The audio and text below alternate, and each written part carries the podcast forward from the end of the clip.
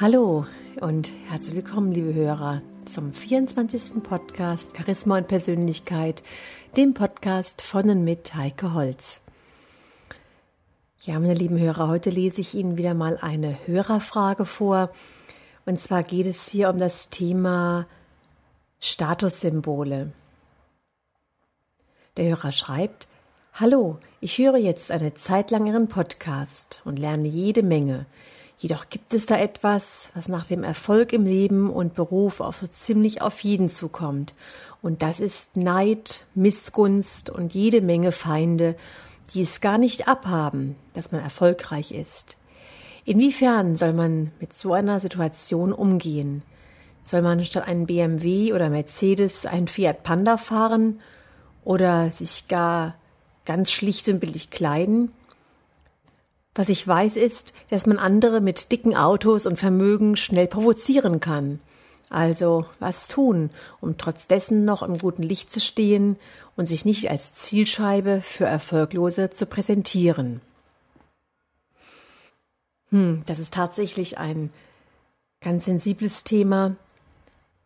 Schließlich ist es so, dass wir mit Statussymbolen anderen zeigen, wer wir sind, oder auch wer wir sein möchten und was uns in unserem Leben wichtig ist.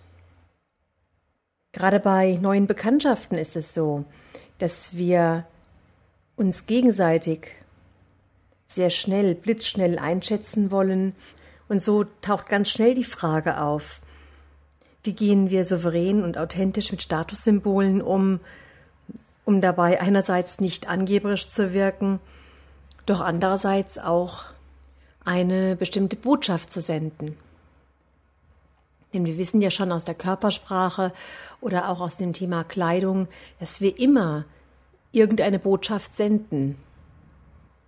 Und wenn es die ist, dass wir eben nicht auffällig wirken wollen, dass wir uns eher sehr schlicht und klein halten wollen, dann senden wir auch durch eben diese Schlichtheit und Einfachkeit auch diese Botschaft.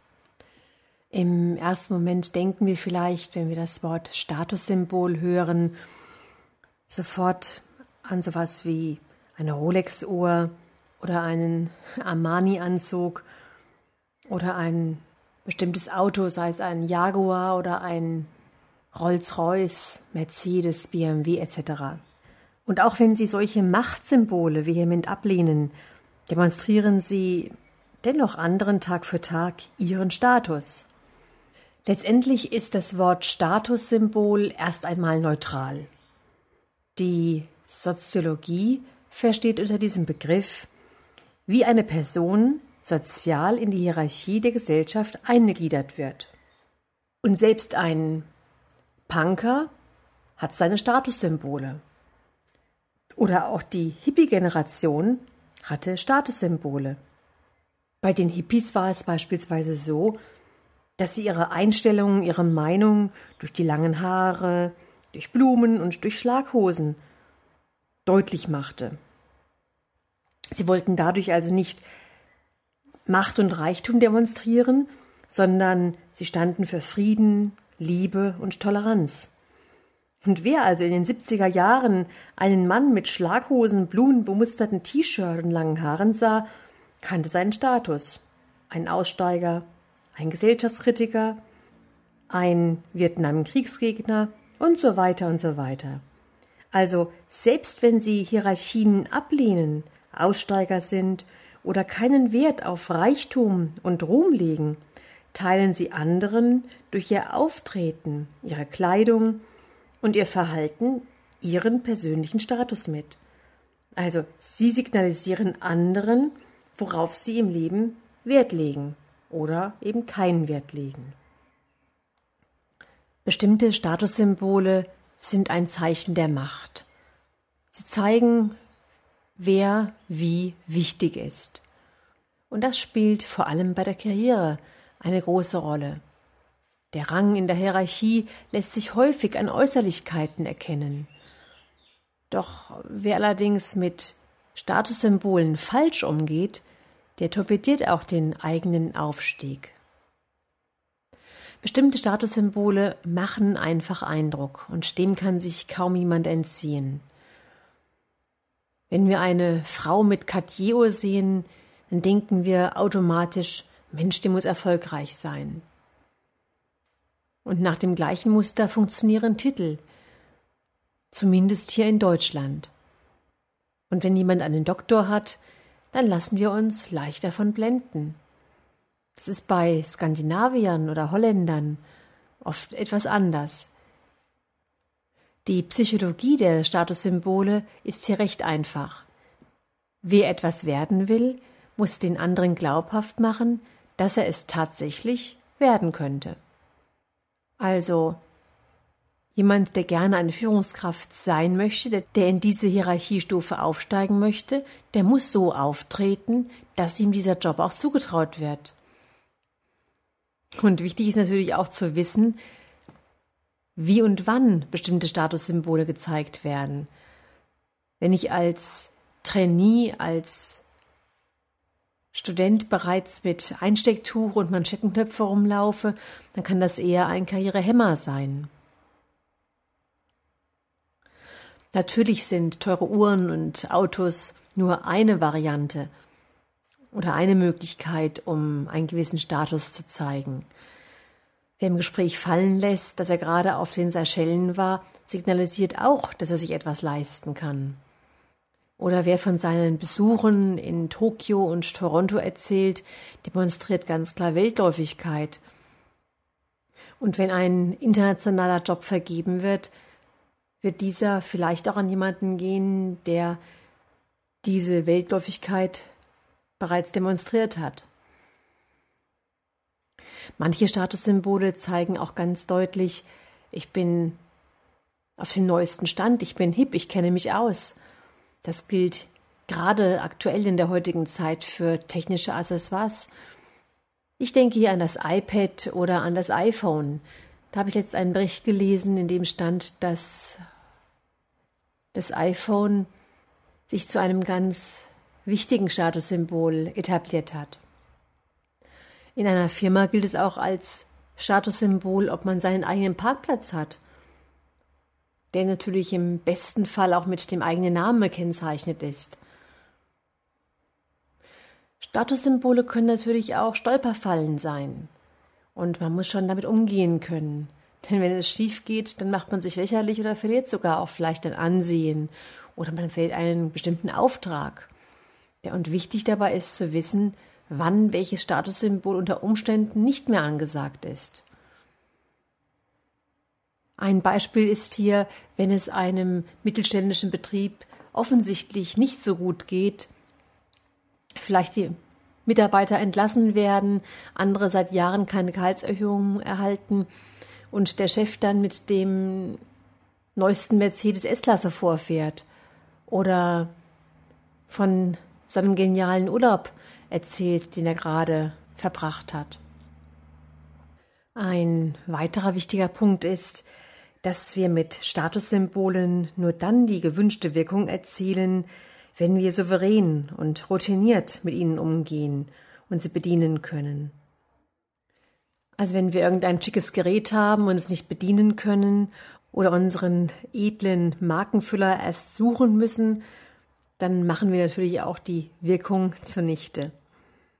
Wir können auch sagen, dass teures, unsachgemäß bedientes und wenig gepflegtes Werkzeug niemals einen positiven Effekt erzielen kann.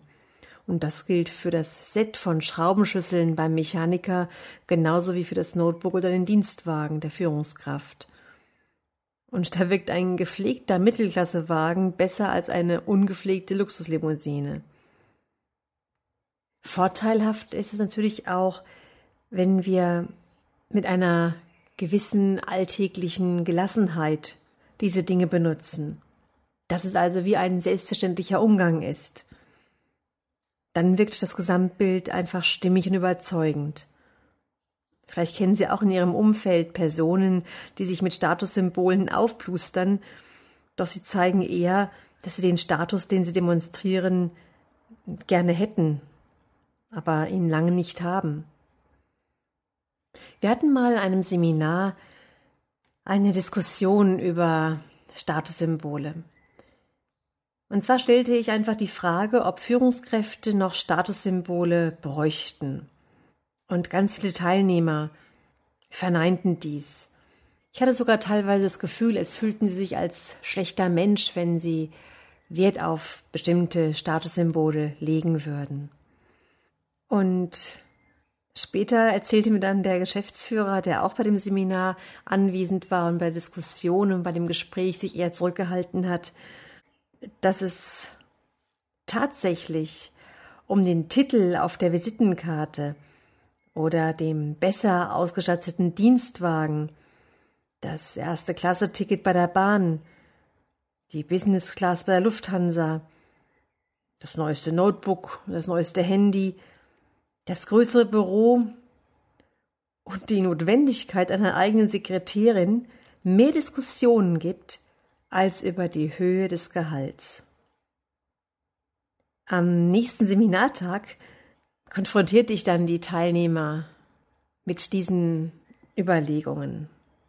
Und da antworteten mir die Teilnehmer, das betrachten wir doch nicht als Statussymbol, das sind doch einfach Arbeitsmittel, die wir für unseren Job brauchen. Ja, meine lieben Podcast-Hörer, ich glaube, jetzt fangen Sie auch an zu schmunzeln. Sie wissen ganz genau, dass das keine Hilfsmittel sind, die unbedingt notwendig sind, sondern dass das tatsächlich Statussymbole sind. Zu guter Letzt können wir sagen, dass wir natürlich auch mit Statussymbolen, mit bestimmten Dingen, die wir tragen, wie wir uns kleiden, was wir für ein Auto fahren, welches Handy wir benutzen und, und, und, dass wir damit Farbe bekennen. Wir können einfach nicht jedermanns Liebling sein, everybody's Darling sein. Und wenn wir auf der einen Seite anderen zeigen, was uns wichtig ist, dann zeigen wir dadurch auch, was uns weniger wichtig ist. Und ich glaube, dass es ganz wichtig ist, Flagge zu zeigen. Ich denke, wenn wir in unserem Leben ehrlich sind, authentisch sind, dass wir dann mit mehr Achtung und Respekt behandelt werden, als wenn wir uns drehen wie das Fähnchen im Winde und keine klare Position beziehen. Überlegen Sie sich also, wer Sie sein wollen, was Sie sein wollen und welche Dinge Sie in welchem Umfeld nach außen hin zeigen. Das heißt also, dass wir nicht mit unseren Dingen prahlen, sondern einfach ganz selbstverständlich damit umgehen. In meinem Blog habe ich jetzt noch ein, ein Link zu einem Video eingestellt, was ich sehr interessant finde zu diesem Thema. Und zwar geht es darum, dass eine Umfrage gemacht worden ist in einer Stadt. Und hier sehen Sie, wie die Menschen, die Versuchspersonen mit verschiedener Kleidung einschätzen und auch charakterlich und von ihren Qualitäten her völlig anders beurteilen. Ja, meine lieben Hörer, das war's dann für heute. Bis zum nächsten Mal wünsche ich Ihnen eine gute Zeit. Ihre Heike Holz.